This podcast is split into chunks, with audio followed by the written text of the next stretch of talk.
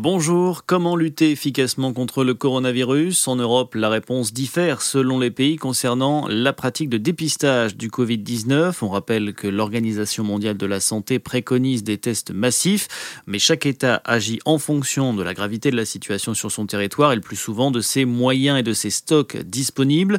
L'exemple de la Corée du Sud où le dépistage est pratiqué à grande échelle a marqué les esprits, mais à l'inverse, la France limite désormais l'accès aux tests au personnel soignant et au cas les plus graves.